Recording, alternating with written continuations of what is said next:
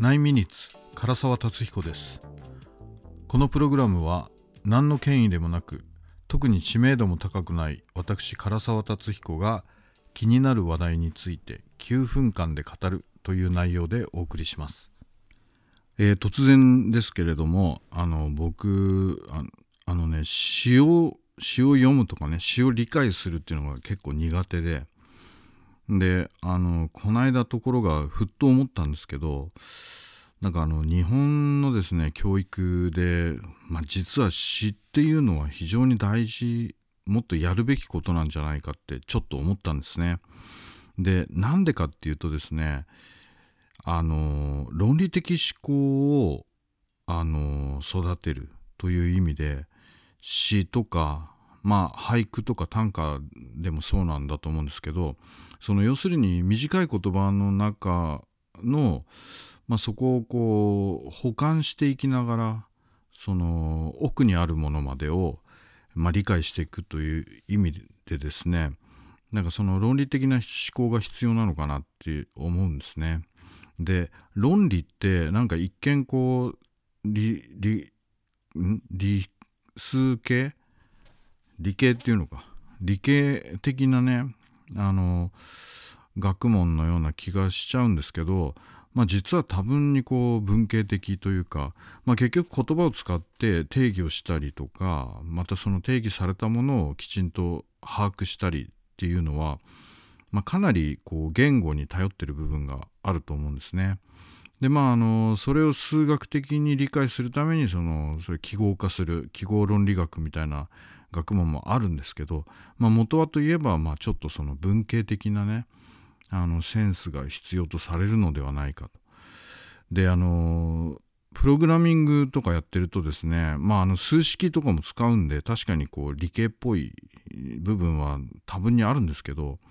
でもやっぱりその条件によってこう分岐条件分岐って言われるようなものがあったりあとその条件をきちっと捉えるためにですねあのどういうふうにまとめるかとかっていうのは、まあ、なんとなくこう言葉できちんと定義してその範囲にきちんとそれをこうはめ込んでいくみたいなねことが必要なんだと思うんですね。まああとはプログラム自体もね言葉単語だったりするわけですよね。であのー、インターフェースってありますよね。あの要するに例えば機械のねスイッチとかね、えー、コンピューターで言ったらまあウェブサイトだったらこうリンクのこう文字文字がリンクになってて他のページに飛びますとかあるじゃないですか。まあ、そういうのもどのボタンを押したら何が起きるっていうのが、まあ、説明書が基本的にはあると思うんですけど、まあ、例えばの話その説明がなくてもなんとなくこう誘導できるみたいな、まあ、そういうものをある程度理想としている部分はあると思うんですね。そ,、まあ、そういうのをインターフェースと呼ぶと思うんですけど、まあ、機械と人間との間にこうそん、まあ、介在しているというか、まあ、間を取り持つような機能ですね。そうでインターフェースデザインをする時にこう使う人ユーザーが何を求めているかっていうのがきちんとこう何て言うんですかね判断されてないとですね、まあ、ちょっとピントがずれたものができてしまうっていうのはありますね。なんかデータベースとか使ってると、まあ、例えばその何か商品名種類名とかっていう、まあ、例えばリンゴでもいいですしパイナップルとかねあるのを、まあ、データベース上は例えばそれに A01 とか A02 とかっていうふうに、まあ、コードで対応させて、えー、管理したりするんですけど、まあ、するんですけど、まあ、すると思うんですよね。でその時に例えばユーザーに対してそのリンゴとかパイナップルっていう、まあ、名称ですねそれをまあ当然見せないとなんだか分かんないから見せるわけですけど、まあ、その時にそれに対応するコード A01 とか A02 っていうのを、まあ、ユーザーに見せてもこれしょうがないあんまり意味がないですよね。あの今日は帰りにスーパーによって A01 を買いますとかなんかそういうことってないわけなんでだからそこは見せてもしょうがないしそこだけ見せたんでは要はもちろんなさないんですけどただ実際にはそれに近いことがですね結構大きな会社のですねデータベースにも、まあ、実際存在してるのをまあ僕も見たこともあるし、まあ、現状でも使われてたりするわけですね。でこれあんまりいいことではなくて、まあ、結局その何て言うんですかね。まあリンゴっていう名前がね見えるからいいだろうって思うかもしれないんですけど結局 A01 が見えるとか、まあ、それに付随してですねいろんなデータがこう横長に見えてくる。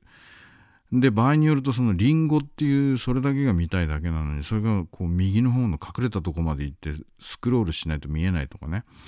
なんかそういうことが起きてくるんでまあ、誰に対して何を見せるかっていうことも、まあ、きちんと把握すべき、まあ、その辺も論理的な思考が必要だと思うんですよね。昔ですね子供の頃にあのちょっとこれは論理クイズみたいなものだと思うんですけどあの海の見えるレストランで男女がウミガメのスープを食べていましたみたいなこうのがあってだけどその女の人はウミガメのスープを口にした途端に、まあ、どっか行って自殺してしまうみたいななぜでしょうっていうクイズがあったんですけど、まあ、これ普通に考えたらなんかとんちの問題かなとか思って一生懸命考えてもまあそれ分かんなかったんですね。でこれなんか論理のクイズでああの考えたい人この後ネタバレになるんで中断した方がいいんですけどあの要するにですねこの人女性がですねかつて婚約者と一緒に、まあ、旅行かなんかの途中でナンパしてでまあ何人かでこう無人島かなんかでね生き残るんですが、まあ、そこでそのあの婚約者がね行方不明になった翌日かなんかにこうウミガメのスープウミガメを捕まえたって言ってそのスープが出てくる。で実はそのそれがウミガメじゃなくて、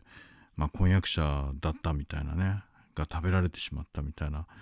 話を、まあ、推理するわけですけど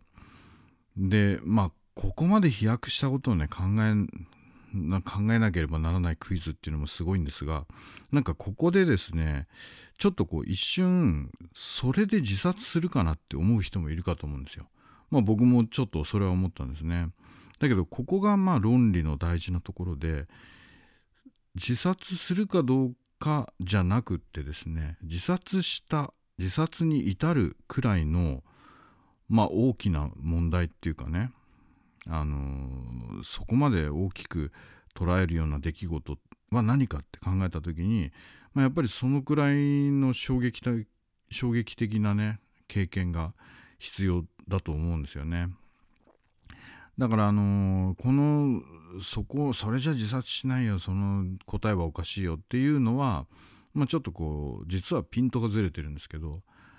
えー、なかなかそれに近いことがですね世の中は起こってはいますよね。うんまあいろいろあるんですけど今言わない方がいいかなみたいなことも結構あるんで、えー、でもただそのピントがずれたことはたくさんあります。論理は大事ですねそれでは皆さんまた来週かどうかはわからないでおなじみ唐沢達彦でした。